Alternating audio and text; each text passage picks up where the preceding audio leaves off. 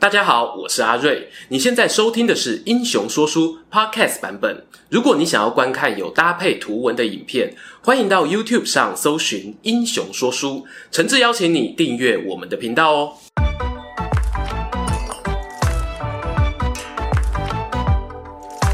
Hello，英雄说书的观众朋友，你们好，我是说书人阿瑞，替大家带来精彩的英雄故事。各位久等了，今天呢要带来大家敲碗已久的国四大名将之悲剧神将李牧。四大名将有谁呢？分别是啊秦国的白起王翦和赵国的廉颇李牧。但这个外号呢不是我取的，而是出自于《千字文》这一篇汉字启蒙读物当中，也不是什么绝对的真理啦。只要你开心呢，也可以选出自己心目中的四大名将。我们去年冬天有出过一集战国杀神白起的影片，有兴趣的人哦可以延伸阅读参考一下喽。话说回李牧，为什么要称呼他为悲剧神将？其实“神”这个字啊非常沉重，能以凡人之躯被称得上神，除了要本身能力出众，另外呢有个附加条件，譬如李牧是个将军。很会打仗，那叫做应该。你得打赢那种以少胜多的战役，展现逆境中求生的本事，才算有封神的基本资格。这样不够哦，你还必须面对老板的猜疑、团队的分裂、外在强大的敌人，在风雨飘摇的小船上高唱风雨生信心。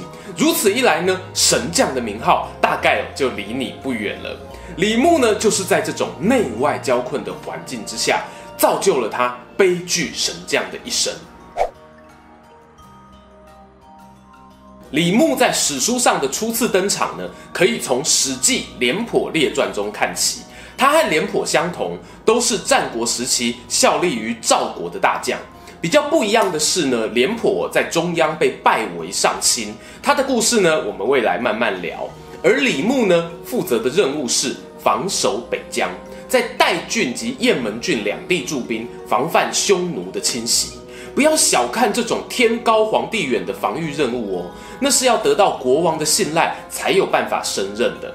赵王呢，特别允许李牧在训练军队以外，还享有在驻防城市抽税当做军饷的特权。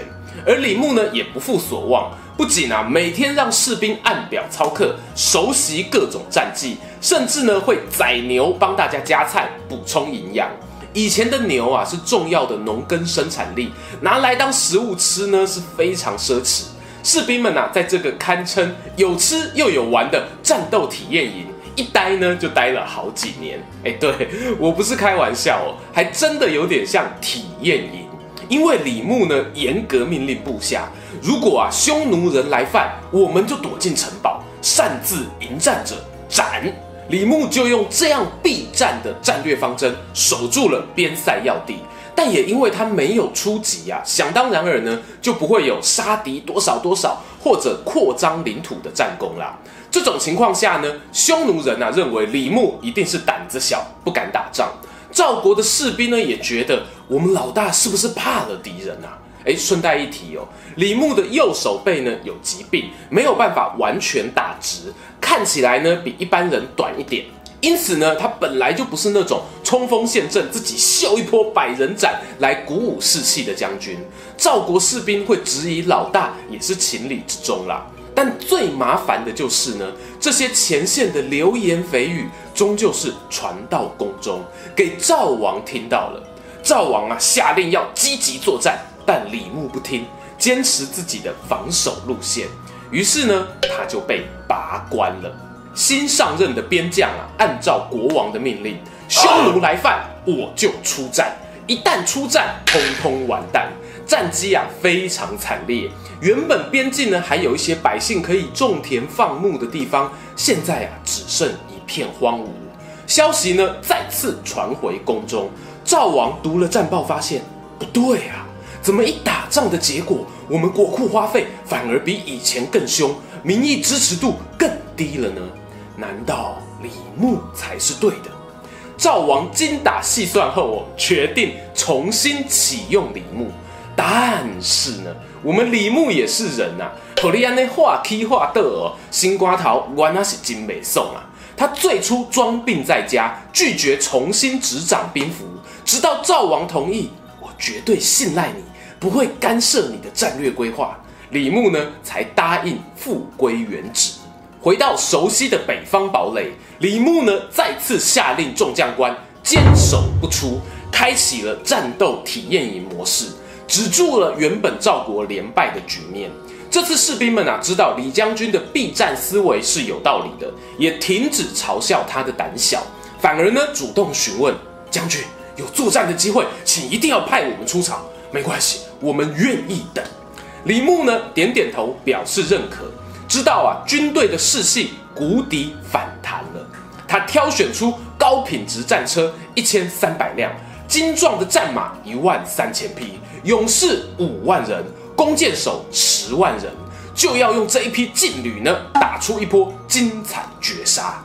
李牧的第一步呢，是先派遣赵国的牧民赶着大批牛羊啊，走出塞外放牧。匈奴人一看呢，这天上掉下来的肥牛肥羊，不抢白不抢啊！立刻派出一小队轻骑兵冲上来搜刮牲口。同一时间呢，赵国也有一组千人小队赶到救援。不过双方一交手呢，这一组援兵就不敌溃败，东倒西歪，演技有非常浮夸。消息传回匈奴人的大本营，他们的头目，也就是俗称的单于，快乐的不得了啊！哈哈哈，就跟你们说，李牧那个将军啊，只是纸老虎，你看他训练出来的士兵，纸糊的一样。大家随我来呀，让那些赵国人知道谁是老大。匈奴人啊，先是抢到牛羊，然后又击退赵国援军，那个自信心啊，就像是高空烟火一样爆炸开来。单于呢，亲自率领大军准备入侵赵国领土。远远望见呢，李牧已经列好阵势等待，那是机动力缓慢的方阵步兵与战车部队。看在匈奴人眼中哦，无疑就是另外一种形式的待宰肥羊。单于啊，一声令下。骁勇的游牧骑兵呢，纷纷催油门、拉转速，呈箭头阵型向前冲刺，准备呢给赵国人一记迎头痛击。眼看这一把草原之箭啊，就要刺穿步兵方阵的刹那，李牧坐镇的中军大帐传来了隆隆战鼓声，声音啊越来越急促，仿佛暴风雨前的闷雷。一名匈奴勇士呢，骑在马背上，突然发现啊。天色怎么暗下来了？是不是要下雨了？下一秒呢？左右传来同胞的惊呼声：“有埋伏啊！敌人放箭！”在战场两侧等候多时的数万名弓箭手，此刻一同现身。他们拉满弓弦，朝天空射出的箭矢，犹如乌云般遮蔽了阳光。毫无防备的匈奴骑兵纷纷中箭落马。单于大吃一惊啊，想要重整旗鼓。无奈呢，那些军马士兵乱成一团呐、啊，自相践踏，早就失去了战斗意志。指挥官李牧冷静地下达第二道命令：原本组成坚强铁壁的步兵方阵与战车转守为攻，像是一辆巨型的压路机，慢慢往前碾压。两侧的骑兵与弓箭手也持续往中央收拢。从高空俯瞰战场啊，赵国士兵排列出来的致命口袋就这样。吞噬了匈奴大军。大战过后呢，估计双方战损，史书上写到李牧歼灭匈奴十多万人。在那个年代啊，当然没有精确的统计数字，但你可以发现哦，这一次会战结束，李牧是乘胜追击，接着灭掉参兰、东胡两个部落，而旁边还有一个邻居叫做灵狐部落，则直接宣告投降。我猜李牧大胜匈奴的事迹是有传递出去的，而且这一颗震撼弹的威吓效果持续了数十年，到赵国首都邯郸被攻陷为止呢，北方啊不再有大型的外族入侵。然而赵国真正的危机其实是在内部政权。公元前二四三年，原本的国君赵孝成王过世，改由他的儿子即位。而我们刚刚有提到的另外一位赵国大将廉颇，在这政权交替之际呢，被斗争下台，逃亡到魏国。廉颇空出来的位置呢，就给了李牧进入中央权力中心的机会。话说李牧从边塞大将回归朝廷之中，有了更多与赵王沟通国家大事的机会。他最初也是很受信赖的，以国相的身份出使到秦国，交换盟约，带回在那边当人质的世子。同时呢，因为少了廉颇这样的得力大将，赵王各种军事行动都仰赖李牧，还派他去攻打燕国，顺利打下两座城池。但是呢，在李牧奉命出征、风光得胜的背后，其实距离赵国年轻人被坑杀几十万的长平之战才隔没多久。哎，没错，燕国过去啊，曾经趁着战乱背刺赵王。派李牧复仇呢是合理的，但无论是国内经济、人民情绪、外交局势，都值得赵王哦再多想想，问自己一句：赵国现在真的适合发动战争吗？公元前二三四年，秦王嬴政，也就是后来的秦始皇，他加紧了统一天下的步伐，派出桓乙这位将军攻打赵国。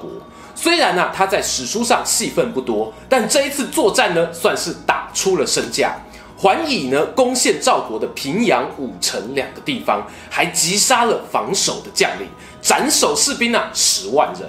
隔一年呢，桓乙又来了，夹带着之前啊打胜仗的气势，他这一次呢，走赵国的北边，计划着呢，从宜安这个地方进逼首都邯郸。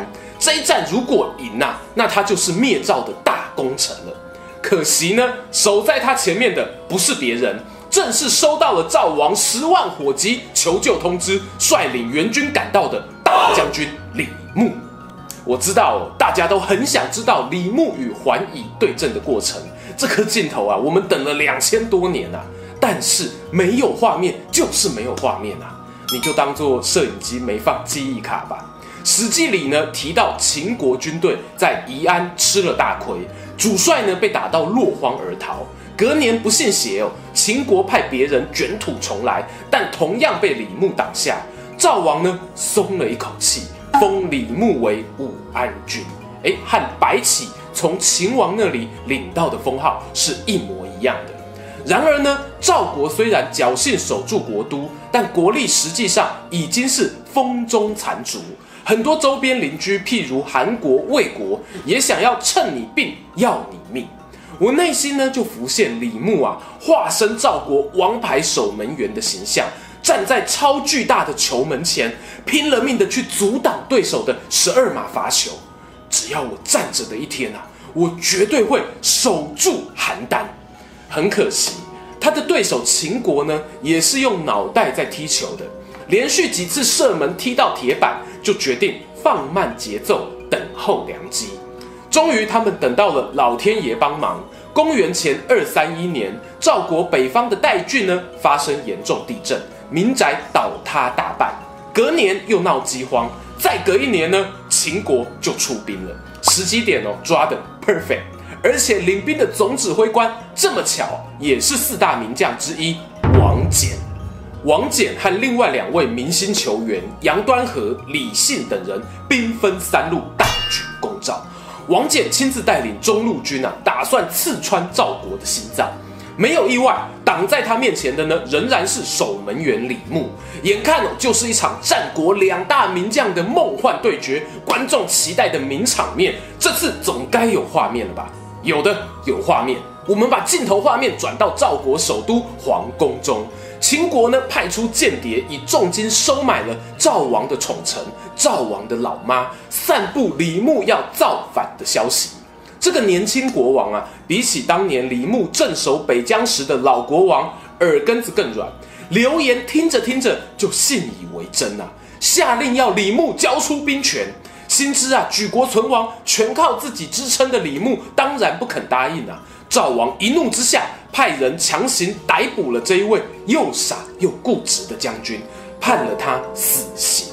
关于李牧最后被处死的细节呢，其实在《史记》《战国策》《列女传》等史料中都有不同的记载。有兴趣的人哦，可以再多加参考，我就不折磨大家了。因为对我个人来说，每看一次李牧的人生结局，就像是再受一次煎熬，全部都是 bad ending，没有欢乐大结局啊。而在李牧死后的三个月，如同他生前判断的一样，再没有人可以阻止王翦。秦军攻陷了邯郸，赵国虽然仍有一些贵族啊延续血脉，但实质上呢，等同灭亡。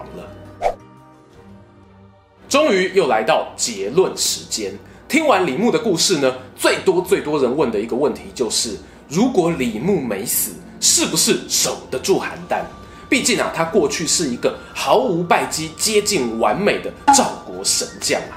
我只能够说，这次呢有机会守得住，但守住了这一次，下一次呢？下下次呢？我们从上帝视角回顾当年的赵国，其实在国力上几乎没有追上秦国的可能。换句话讲，李牧如果活下来，他所面对的就是无间地狱，他没有犯错的空间。只要一失误呢，极有可能就是吞下人生中唯一的，也是最后一场败仗。如果是喜欢李牧这个人的观众朋友，你真的忍心让李牧面临这样的状况吗？相比之下哦，被陷害而死，对他来说反而是一种救赎。回顾李牧的一生啊，作为一个将军呢，他拥有超凡的领导统御能力，抵挡匈奴的侵犯，阻却秦国的进攻，而且人生最后十年几乎都是在赵国境内担任四处奔驰的救火队。要说是神将呢，那真的无可挑剔。但是啊，神将未必可以成为国之重臣。我们从最早李牧被拔除军职的过程，就能看出他是一个择善固执的将领，而且呢，也不太愿意费心跟别人沟通。作为前线领兵大将，战况瞬息万变，你当然可以这么做。但如果回到中央任职，你还不学习与国王说话的艺术，妥善处理四周嫉妒你的同僚，那无疑啊是赤身裸体走上另一种战场。被唇枪舌剑弄到遍体鳞伤也是可以想见的。最初我以为李牧没能战死沙场是种遗憾，后来想想啊，其实当他选择离开北方边境的时候，大概就同时下定决心，选了自己能接受的人生剧本了。观众朋友对于这样的选择有什么想法呢？欢迎在底下留言跟我分享，别忘了订阅分享英雄说书，干木呢？